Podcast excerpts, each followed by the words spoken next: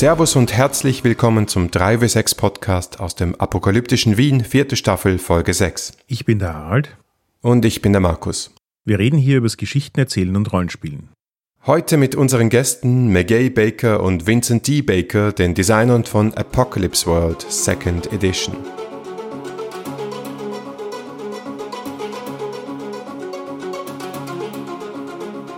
We're spending an entire season speaking about games that are either are Apocalypse World or are derived from Apocalypse World. So with great pleasure, we can go today back to the source, to the very beginning of Apocalypse World and speak to their designers, Vincent and Meg Baker. Welcome. Hello. Thank you. Thank you for having us. We're, We're very glad to happy. be here. For our listeners who don't know you that well, can you tell us a, a little bit about yourselves? I'm Vincent. I've been um, making and publishing games since 2002, give or take. We made Apocalypse World in 2010 and then released a second edition. We've published between us uh, over a dozen games, probably close to 20 games now. And this is what we do for fun and for a living. and And because we can't not. I mean, yeah, that's the one. yeah. A little bit about me. Yeah. Us, so game design is a huge part of our lives. Also, I'm very involved in a lot of local history stuff and a lot of advocacy for teenagers and other sort of underheard voices. We live in Western Massachusetts. We have a couple of kids, three kids. three kids who are all taller than me, which is weird. And that's, you know, that's a true thing. Um, we host a weekly gathering of teenagers. Our, our oldest son started running his own or hosting his own gaming group 10 years ago, about eight, 10, eight years ago. And, uh, so that's a, a super wonderful part of our gaming life in my mind is having a group of, you know, young people running games, playing games, playtesting their own games. Uh, it's also a, a very lovely way that we get to say, here's a game we're playing, play it. And then we can you know, get feedback right away, which is good. We are totally confirming all of my fantasies about like the power couple of game design. I actually would like to start with a bit of a provocative question here. What way are you dissatisfied with in other RPGs that you actually wanted to do something like Apocalypse World? there's two parts to that. And one is that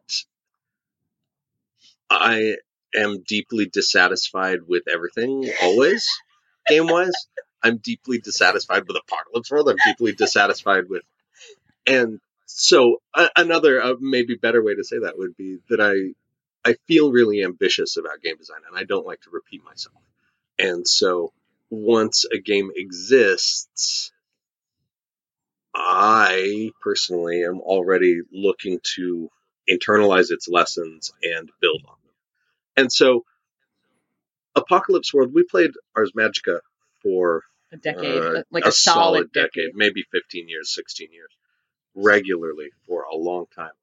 And I don't want to just say I was dissatisfied with Ars Magica. You can see so much of Ars Magica in Apocalypse World Mm. including where I was dissatisfied, right? And that's that's the second part of it is that is that every game we play provokes us and every every game design decision that anybody makes, I feel, creates two games, right? You you create the game that you decided and you create the game you didn't decide that is Like the imaginary, the, the The- void, the, the- negative yeah, space the- around the game that you created. Yeah. you create this potential game that doesn't actually exist. And like I want to explore as many of those games as I can. Mhm. And so you look at a game like Ars Magica that we know pretty well and played a lot of, and you look at I look at the decision the design decisions that they made, and I say, what if what if we made the other decision, the other decision, Mhm. the other decision? Mhm. So like everybody, I had my share of boring games, but overall I have always enjoyed role playing and I've always loved role playing and I've always been anxious to like eager, excited to push away from what I've done, not out of dissatisfaction, but because I can see so much potential in the in the form. I think for me, it, thinking about dissatisfaction in games prior, where I land for Apocalypse World is pretty firmly with the sex moves and how we handle like gender and um, identity and all that sort of stuff. Because that was something that had not been addressed prior, I think. You know, in, in, in an effective way that I wanted to see. Sure. Now, you know, eight years later, it's a little bit shorthand saying, oh, it's a sex move. But it's not. It's about looking at different ways that characters relate and connect to each other. And therefore making commentary on the different ways that people relate and connect to each other. So that even if players never engage with that aspect of their characters, of play, as designers, we've created this space in which um, a broader conceptualization of the characters could occur. That it wasn't just, you know, who's got the m- most amazing spells or who's got the biggest weapons or uh, most complex backstory, that it really uh, created a space for thinking about the entirety of your character and then exploring what you wanted to explore from that space. So like, do I want to think about how my character interacts with other people and what does it mean if they are closed off to another person or you know are wanting to be very expansive with like the heart like here i'll give you presents and things like that whatever it's just that i think is an area of i wouldn't necessarily say dissatisfaction but definitely as vincent was saying sort of inspiration and direction and drive. Like, I don't see this happening in games that I've played before. How would I explore that? How would how would I make a space so that other people could explore that? It's almost as though the entirety of game design is a, a constant iterative process. So that not only games I write or am involved in designing or whatever, but also games I play, they constantly you know, I bring all of my past experience to the table, no matter what game I'm playing. And it's like, okay, how does this contribute? How does that contribute? And how does it inspire what comes next? I think you actually hit on a very interesting point because for me, role playing games are the only hobby I have ever experienced where I really can see the moving parts easily mm. and get intrigued, kind of trying to remix them and mm-hmm. come up with something more interesting, better, whatever. Because, for example, in computer games, I don't see a lot of the moving parts. I mean, if I look closely, I can understand how it works, but there's so much hidden behind the veil I can't really decipher. Um, that's very different with role playing games. And in that regard, I also was very much intrigued by the sex moves mm-hmm. because, um, as you said, there are other games that try to broach the topic, but in Apocalypse World, especially when combined with an X card, uh, a similar tool, mm. um, you you get a very different framework of what people think the story can do and is allowed to do. Yeah, and that really steered it in a new direction for role playing games with me because usually um, people have kind of like a self censorship in a way if you have a group that knows each other, um, and there are certain topics that just won't come up and this suddenly opens up venues to approach these topics um, without everybody feeling uncomfortable too much. Yeah, and I also love the incredible variety of ways that games that have built on Apocalypse World, like you know, all the PBTA games that are self-identified as that. I love the diversity of ways that other designers have thought about this this issue. Games that have very clear sex moves, games that have completely revisioned that to examine the same question how do we interact with each other in a, a range of ways? Games that have said you know what? I just don't want to have that be part of it. I'm so glad for that because my my goal for that was not that every game must now deal with this topic but to raise the question so that designers could make that choice in a way that like, all right, great, the question's been raised. How do I want to answer it? Like Vincent was saying, how do I respond to what's out there? How do I iterate? Or how do you? How does one, you know, deal with the new facets that, that all these different game designers are bringing forward? And now it comes back in terms of our design. You know, we get to look at the incredible range of PBTA games and go, okay, cool. What have other people done? And how does that, how does that become part of our process forward or not? As Vincent's like, nah, I've done that. I'm, I'm moving on. I'm not really like that. I know. Maybe let's let's talk about moves a little bit because this is the one thing that the people I think, or yeah, one of several things that people identify with originating in in Apocalypse World, and that has sort of partly revolutionized role playing. I think because you have our feeling is you you have really turned things a bit on its head because it's not thinking about what can a character do, what are their skills, but it's really about what kind of situations are there in a specific genre and what situations are there where a specific type of character can have their spotlight. How did this come to be? One day, I went to Gen Con 2008. I don't think you were there that year, Meg. no, I wasn't. And there was this game, 316 by Gregor Hutton. And if you don't know that game, you should look it up. And it was it was controversial at the con among indie design circles. Some people really loved it, and some people couldn't figure it out. And I was on the really loved it side. And I came home and I devoured that little game. And two days later, I wrote the Brainer playbook. Like straight out, like the whole just not just like a brain dump onto paper. It was impressive. almost how it appears now. So that's how moves came to be. and I don't know what else to say about that. That's a hard question to answer. We were also hanging out with Epidiah Ravachol a lot at the time. Still are. yeah. Still are. But by then we were and so here here in Greenfield, Mass, there are the two of us. There's uh, Epidiah Ravachol, there's Emily Care Boss, there's Julia Bond Ellingboe. We Stop it with the power couples. Wow. Yeah. And you're all hanging out together. It blows my mind. Sorry, sorry. Lit, little fangirl, Well- fangirl moment here. So we've been very fortunate. We've been surrounded by accomplished designers supporting us in our work and helping them and they're supporting them in their. We've been friends with Emily for 25 Decades. years. Yeah. Yeah. um, she's our our oldest friend, just about. So we were talking at the time about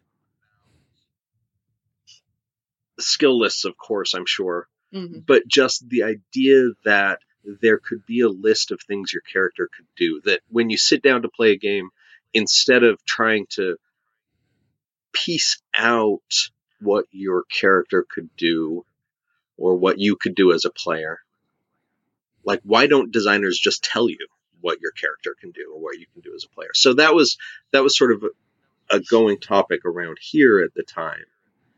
So I was building on that Well, and also, when I wrote that playbook. also looking at like one of the conversations we're having a lot at that time, also with Joshua Newman, was Oh yeah, and we live about 15 miles from Joshua A.C. Newman and Hannah Shaper and Evan Rowland. And- Yeah. yeah, um, was Are about there any houses left in your street? well, at the time, we also lived like 20 minutes from Robert Bohl and down the street from Elizabeth Sampat and Shreya Sampat. So, yeah. Yeah. Anyway. Ah, but, but you know, Vienna is a really beautiful city. Yeah. We have something. Well, we have should come something as well. We should come visit sometime. Absolutely. I have a spare room. Yay! It's Uh, out I there. have a spare flat. So one of the conversations we were having at this, you know, around the same time was about uh, player agency and how to move the responsibility for holding the entirety of the fiction from the GM side to the whole uh, table and how to How to share that out. how to share that out. And by giving the players more agency in that space of here are things you can do. You know, if it says on your playbook, here's the moves, here's the things you can you can just do these whenever, um, whenever it's a charged situation or might whenever it comes into play. So that was a, a, a big design conversation in 2008 that the lot of the people we've just name dropped were having about how do we examine the responsibilities of the people at the table and shift those around. Who holds what? Who's responsible for the overarching story? Who's responsible for saying, now roll dice, you know, and figuring out different ways to do that is one of the things we were looking at. So with the brain dump of the first playbook as a sort of skeleton to build on, and then the you know, process of figuring out, okay, what else could people do? You know, once the brainer was sort of, okay, this is what the brainer does, using that as, okay, if that is, if that is the niche that that character occupies, what can characters in other facets, other niches of this setting occupy? Contributed to the moves. And then there's a process of figuring out, you know, what makes an effective move, what is too fiddly, what is what what is too broad. And I see this in something people doing powered by the apocalypse design wrestle with. And it's an ongoing question sometimes that the designers need to figure out of you want your moves to come into play often enough. It's it's not fun to design a really cool move that never happens. For me, actually, the moves are part of the thing that also makes GMing or MCing Apocalypse World so different mm. because when you put the focus on the situations where people contribute to the story, you can, as you just said, kind of like when you distribute it around the table, the, the job of the MC becomes much more a master of ceremony, where it's mostly about guiding what's going on and reacting in situations where this thing can become more interesting. The thing I was going for there was how could I, as the GM of this game I'm creating, right? How could I, as this imaginary GM, how could I let myself design the game so that I can simply ask every question I'm curious about mm-hmm. and say anything I think personally is fun and interesting mm-hmm.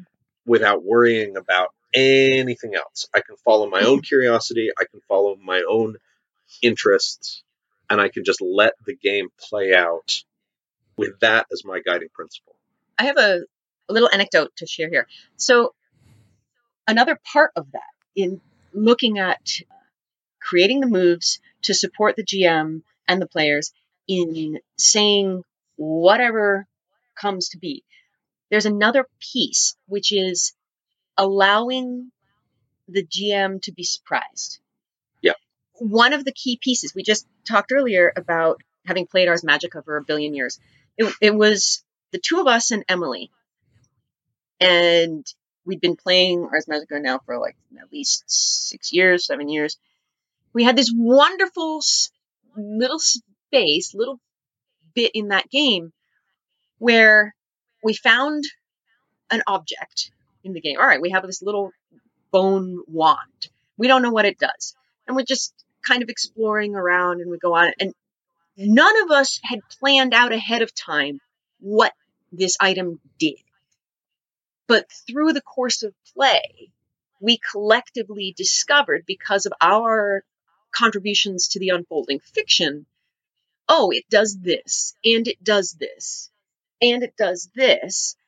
And it, when we got to the answer that was like a satisfactory, literarily sound answer to this mystery we had created for ourselves and then uncovered together, it was such a fantastically cool experience and so different from sort of traditional especially D&D traditional for me uh, experience of the GM creating a story where they know all the details and the players are just trying to uncover it, but only one person really knows what's going on. So with this work in Ars Magica with Emily and Vincent, or and like this specific moment, I think really influences for me the role of the MC in Apocalypse World and the role of the moves in Apocalypse World, so that you can uncover things that are completely unexpected. And I, as the MC, can be doing as Vincent says, huh, that's cool. I'm going to ask about that. So why does Dremmer have an incredible assortment of bottle caps nailed all over the side of their space?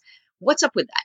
I can ask that, and then you can answer back with something completely weird that I did not expect. And together, we've created something where I, as the GM, get to be surprised and have that experience that is so fun of exploring a world and uncovering neat details as the GM, which I think is different than when you, when, you know, if you're going back through other games prior where the GM had that. We had we had whole notebooks full of carefully detailed all the little stuff that's in our fantasy world.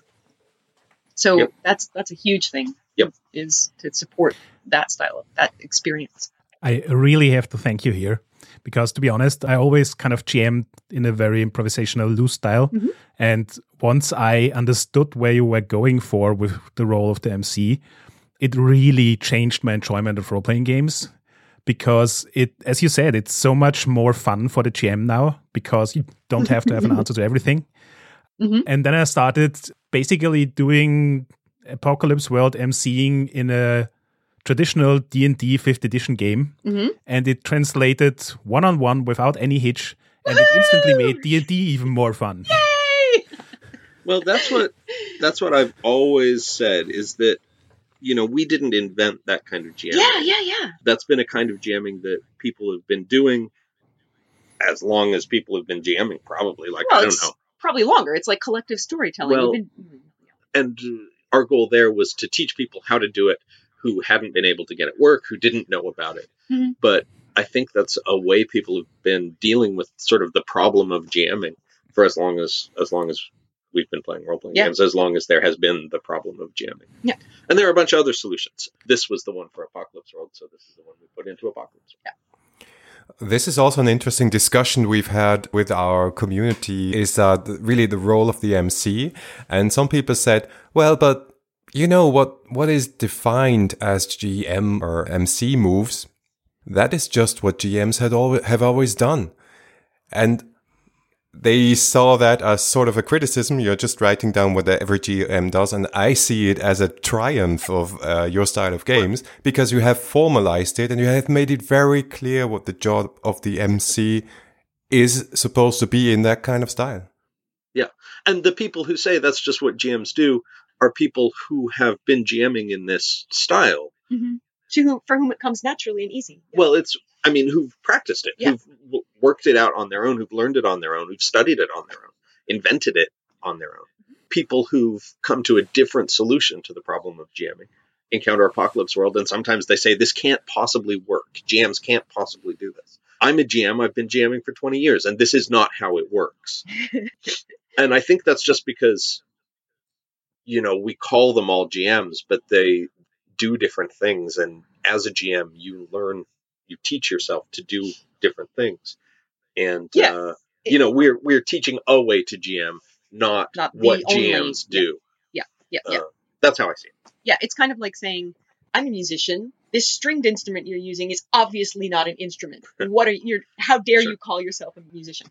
It's a So we, we get both of those feedbacks. We get this is obviously what all GMs do. Why would you even write this down? And also, jamming can't possibly work this way. No GM can do that. And uh, it, you know, it's just because we're teaching one kind of jamming, and there are a bunch. So so far, all of your answers kind of raised the idea in my head that you experimented a lot with different rules, um, looked at tons of different things, and tried to plug it together to make it work. That's kind of interesting because, from my perspective, Apocalypse World has such a clear and pristine design philosophy mm. that allows it to be so hackable and create so many different games that are so really different in itself, but still all kind of lean on that philosophy. That it's so. How much conscious approach did you actually have to that design philosophy? I think very. I think that the design philosophy is the underpinning of it. Like, this is what we're doing, and everything else builds from that. I don't think there was necessarily a lot of, well, maybe this will work. It was like, here's the, here are the principles, here's the agenda, here's what we're driving toward, and then finding the way to best express that. Yeah, I think I think that so much of the game, you know, like I say, I sat down and I wrote the Brainer playbook. So much of the game was already implicit in that. hmm And then the rest of it was like, okay, have you know, when you came to me and said, "Read this thing I wrote," Yeah. that kind of became our uh, guiding document. Like, how do we design and write to support this playbook and everything that then naturally falls out from that? Yeah. Like for me, there was never like there were some of the moves went through a dozen revisions, some Oh, of the yeah. basic moves. Like there was a lot of that kind of Yeah. design process, but once the implicit game was in my head, I didn't do any casting about to see what would work. It was all a matter of finding out what would work within that design process. Mhm. By the time the brainer was brain dumped and we were beginning to work on Apocalypse World, we had been playing games together for 15 years And publishing and for publishing for several. yeah, so seven, six, it- or seven or eight. So we had the experience of the type of play we were looking for, what we wanted to have support uh, the GM, what we wanted for support for the players, what sort of conversations and uh, focus we were looking for in the game structure. So we weren't coming into it blind. You know, we were looking for, you know, and in first edition, it's like right there, like this is for me, this is for Meguey. You know, it's it's like there are parts of the design of Apocalypse World where Vincent is wrestling with, okay, I want to do this thing. How can we make? How can I design this bit so that Meg can stand it? yeah this is this is kind of a funny story from like starting in about 2005 my main game design thing was oh meg i'm working on a game. You're gonna hate it. You're Yeah. gonna hate it so much. And she would read it or play it or whatever and she would say you were right, right. i hate, I hate this it." game. I hate everything about this game. And so right around So he was 2008 gen con 2008 i had noticed that this was my big plan which is not a good plan. And i said okay now also maybe i should make a game that meg likes instead. So we got lucky with that brain dump because you brought you know bringing the the brainer and saying how about this and right away i was like yes and this and this and this Yeah. and you know Yeah. it hit it intersected between our two design philosophies which are a very widely overlapping venn diagram but they are separate having had having had this in, this long working relationship in terms of design and play and then vincent saying okay you know having having that little spark that hooked into all of the places that we overlap in terms of design allowed the whole rest of the game to unfold. The joke in our house that is true is that we only fight over game design. Uh, in what is it 20 i don't know 26 whatever. years whatever. The most intense disagreements we have is when we are designing a game together and there's some piece which we're trying to strive for clarity between us. That's when we really wrestle Well, that's a, a very interesting process, I'd say. yeah yeah so it it's a so your your uh, your design credit is by like hating the game and then improving from that. That's great. But it really feels like also you're confirming my impression or my theory that going from that spark, you kind of, it seems to me, and, and Harald has said that in the first episode we did for the, this season, a very smart thing. It, it feels like you have taken, you have looked at how RPGs worked at that point in time, how they are played, and then stripped it down completely and built it from the ground up to, to Yeah. reach something you want. And is that, is that Yeah, how it feel, absolutely. felt? Yes, I think that would be absolutely right for me. Something I've been saying a lot for the last five years is hack what you like to make what you love. I love role playing. And so we're like, all right, how do we break it apart into its parts, you know, and put it back together in a way that you like better? we haven't talked about the forge at all Hmm. i would say that that was the work of the forge was Hmm. to break down role playing to to the point where we could build what we wanted collectively speaking of indie rpg designers that at least for me the forge cleared out all of the accumulated cruft of the of the 90s of in Hmm. role playing game design. What I'm trying to say is that we spent a decade at the Forge discussing that very hard, working very hard on that. And I don't want to don't want to go without giving the Forge enormous credit Hmm. for um, Creating a community where that could happen to, to yeah. like really and to- analyze and, to, and uh, pull apart game design. Yeah. Yeah. There's no way I could have designed Apocalypse World. You know, there's no way I could have created the Brainer playbook without having spent all that time on the Forge. That's a super nice segue into our next question because it's about community. And then I really, I, I keep saying to people uh, that, that don't understand that community that there is the smallest gap ever possible between a player, a GM, and a designer in this space. And that's really fascinating. And in, back in 2010, uh, Vincent, you wrote a post on the Apocalypse World forums basically saying that you're fine with people writing hacks as long as they don't quote your text word for word, giving you credit and so on. So considering what the whole PBTA movement community has become, are you still happy with your decision? Oh yeah, Oh yeah. couldn't couldn't be happier. Absolutely. Like full Okay, stop. So, so Yeah. what do you, what do you like? Great, short question, sh- sh- long, long question, short answer. So, what do you, you have mentioned it before, but what do you like most about the whole PBTA trend, movement, hype, community, explosion? thing explosion. I like explosion. That fits. I like to call it a school of design. Mm-hmm.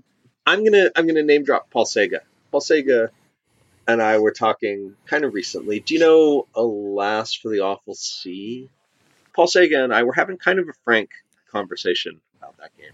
And what he said about it was that he could see where it was their first design and where they had sort of relied on Apocalypse World to support them. Apocalypse World in particular comes with a bunch of these things that make Apocalypse World in particular work.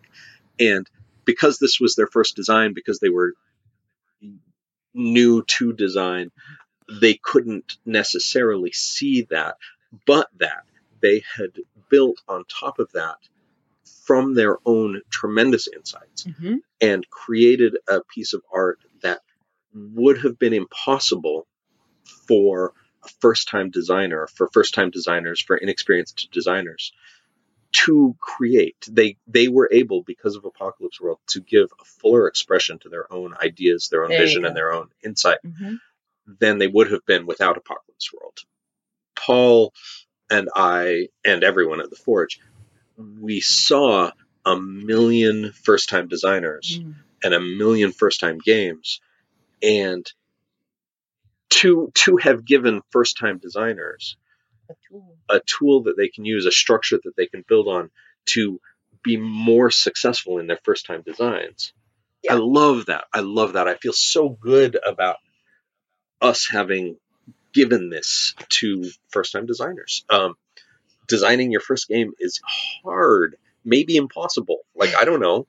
Um, my first game was crap If we had had Apocalypse World, if you'd had Apocalypse World structure with your first game, it might Yeah. be a thing. Yeah. Yeah.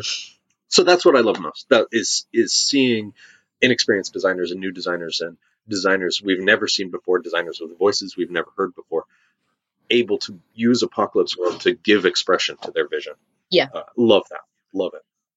It's about access and who has access to get their ideas out to their audience, to take part in conversations that, that they want to take part in.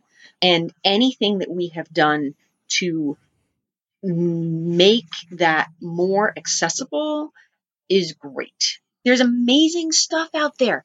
And I, it's a little bit like, you know, several years ago, we could, I, I could have played, all, several years ago, I had played all of the Powered by the Apocalypse games. Now, I don't have time in my year to do that it, it so cool, you know, that there's so many people and it's not it's not just one type of game. It's not like all the like like this. There's there's such a, a, a range of you know it's it's like having handed someone a a wrench. Like here go change things. Go go do stuff. And that's really really exciting. I like that it's not easy i like that it's not all the same. I like that there's people wrestling with different aspects of how do i design this? Does this suit my needs? I love when people say oh this isn't for me. I don't want to great! Awesome! Go do it differently you know? Super cool. I love that there are so many different options for people who are like i want to i'm intrigued by this PBTA thing but i'm not really into the apocalypse. Like awesome! Do you know how many options you have? Super great go! Because one of the things that i think if you travel back in time to when what's available as a role-playing game is so small you know maybe there's 10 options and now there are thousands. And i think that coming to that experience where we can recognize that role playing games is just a thing anybody gets to do, designing a game is a thing anybody gets to do, that's awesome. I really have to ask now because the first time I was reading Apocalypse World, I was really confused. And it took me like four or five different PBTA games until I really got the philosophy behind it. But it's obviously there and it's strong. But from what you just said, I guess it's on purpose that there is no system reference document that really spells out the the philosophy behind it, but instead you have actual examples that you have to look at to understand how it works. I have a funny story about that too, which is that whenever on the internet somebody says which game should I read to understand Powered by the Apocalypse, everybody answers with the second game they read. Yeah. Um, it's basically impossible to write a text that works. so we did our best. Sorry, sorry go. it was confusing. Good I'm I'm glad that it I'm glad that it hooked you enough that you followed through with other games that that could build on it and could could actually communicate it to you. But like we haven't been uh, intentionally yeah mysterious or anything. It's just it's just impossible to write a text. You kickstarted the second edition of Apocalypse World, not the first edition. And and anyway, it's pretty rare for an indie game, if you want to call it that, to get a second edition. Uh, why did you decide to go ahead with a second edition, and and why did you kickstart it? Well, we sold through a print run of the first edition, so we were going to have to reprint. we needed to reprint in larger volume because we were at that point. So this would have been 20 end of 2015. So we were about to do a reprint anyway. We were about to do a big reprint, and I thought we could take advantage of the opportunity to do some quick revision, a couple of quick fixes to fit them into the the new print run, Yeah. and then that got out of hand. It turned out that a couple of quick revisions was two years of two work. years of work. Yeah, Um, because by that time we'd played it for a lot of years. There'd been a lot of feedback, and we are like, okay, there's a couple places where We could you know, like Vincent had just said, it's a pain in the neck to write a text. And even though, as Harald said earlier, you know, our examples were there and doing what we wanted to do, a couple of places we're like, this is not, this is not being smooth. Let's Yeah, figure it out. And I mean, we could we could improve. What I tell people is that it has a million small improvements. It's it's not a big change in any place, but we streamlined a million things. Yeah, and um, you know, I saw Mad Max Fury Road Oh yeah, that's right. And then we saw home- Fury Road. Yeah, I, I went. I went and saw that with a bunch of the teens because I that's one of my favorite things to do is take a whole bunch of teens to a movie. Um, and I came home and I was like, my God, Vincent, they put our game on the screen. Wah! And they're so are are already like the things we were already considering that Vincent just outlined, and then seeing uh, Fury Road and the conversation that that generated in our house and online and stuff like that it, it was like all right here's here is enough information and enough things we want to address to uh, justify a new edition And so then we kickstarted it so we could do a giant print run, which Mm-hmm. was which was important. Yeah so, what was your experience with Kickstarter? that was fine Uh, the- i my- thought it was fine my experience with Kickstarter was great. Like, oh, I'm going to name drop Luke Crane now. Yay, Luke Um, Crane. So Luke Crane is the head of games at Kickstarter. He's also an been a friend of ours old for friend of ours, like a very years. good friend of ours. Stop. So, so I got to I got to have a lot of phone conversations with Luke, and we've both been so busy that we didn't get to have that many before. Oh, that was great. Oh, great. Yeah. Yeah, we've stayed on Luke Crane's floor. We could come stay on your floor. So the Kickstarter itself was great, and then you know making something is impossible, and distributing it is more impossible. We're very lucky to have a distribute like a a place in town roundabout books that does our distribution, but finding them and making that connection to And work. Printing Printing was, was hard. a big- everything big is process. hard, and everything is hard. Halfway through the Kickstarter, Luke finally held my head underwater basically until I agreed to do a hardcover. Yeah. Um, and so now we were juggling two print runs, Yeah, which we, was, which was fine. Oh. Everything was fine. It all worked out. Everything was fine in the end. and also we suddenly like we had life continues, right? There was like, oh crap, we have to deal with this crisis.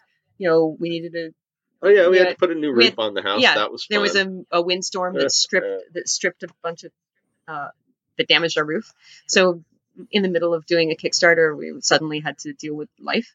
yeah. uh, the when the Kickstarter closed, we were up on our roof. Meg was up I on was our roof. yeah. In Uh, the dark. In, the, dark, because we in spent the rain. we had, no it wasn't raining thank God. I was standing there with the ladder. but it was it was hilarious and weird because you know the the storm had stripped the tiles off our roof. And i remember epi and vincent like like trying to throw a rope over the roof and then like trying to as it's beginning to get dark and it's becoming clearer and clearer to me that one of us is going to have to go up onto we are our, we have a three story house and one of us is going to have to climb up onto the porch roof and then up onto the top roof and get onto the top of the house. And it's becoming increasingly clear this there. is me because I we have to put a tarp over the the hole in the roof or you know we're screwed. So now it's getting dark and Epi and our neighbors are trying to pull this thing over. It's ridiculous. And then I'm finally climbing up, ooching up in the in the dark to wrestle this tarp on. It was kind of it was definitely an apocalypse world moment. Like Yeah, Yeah. and, and I'm it seems to like you rolled a seven force. to nine there. yeah, I'm gonna seize the roof by force. I'm gonna, yeah, it was intense. So that's the problem we had during the Kickstarter is that uh, life happens. Um, also, I like to, I get, oh, I get overly excited about like, oh, let's do this little thing. We do these little art projects, which I super love about like sending out artifacts of the apocalypse to people, and things like that. And it's, it's like, no, we just made the thing, and can we just do the book? So yeah, Anyway, it was fine. Thanks for asking. it was. We have new ones coming up soon, so that'll be exciting. Yeah, that's exactly a follow up question here. So, what's happening now for you? What's going to happen soon? What are you exciting, excited about? What can we expect from the Baker house? Well, any day now, Yeah. we're gonna launch a Kickstarter for a game called The King is Dead. Do you know our game Mobile Frame Zero Firebrands? No. No, Cool. surprisingly. Yay! Cool. That's a game. It's okay.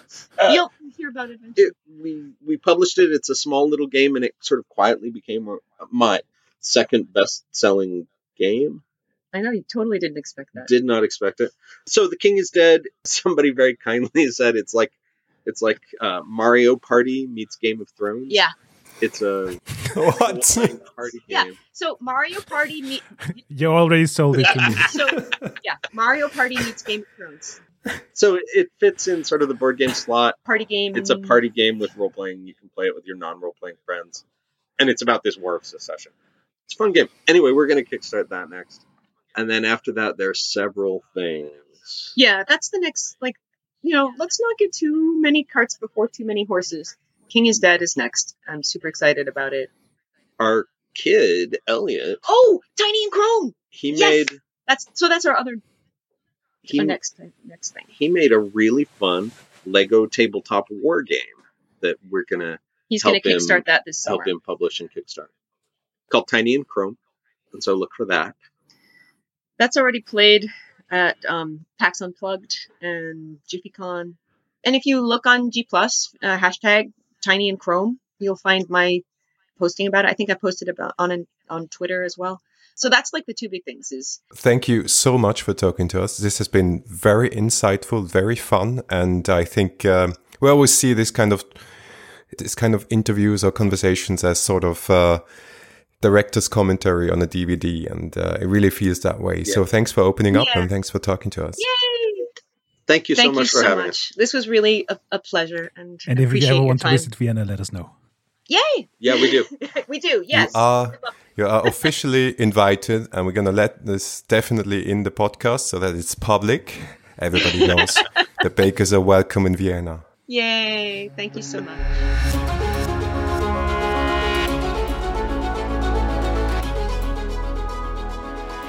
Danke fürs Zuhören. Das war die sechste Folge der vierten Staffel 3W6. Feedback lesen wir gerne auf iTunes, Facebook, Twitter oder im Web unter 3w6.fm. Wenn euch diese Folge gefallen hat, dann gebt uns doch eine Bewertung auf iTunes. Oder ihr unterstützt uns mit einem kleinen Beitrag auf Patreon. Danke fürs Zuhören und bis zum nächsten Mal.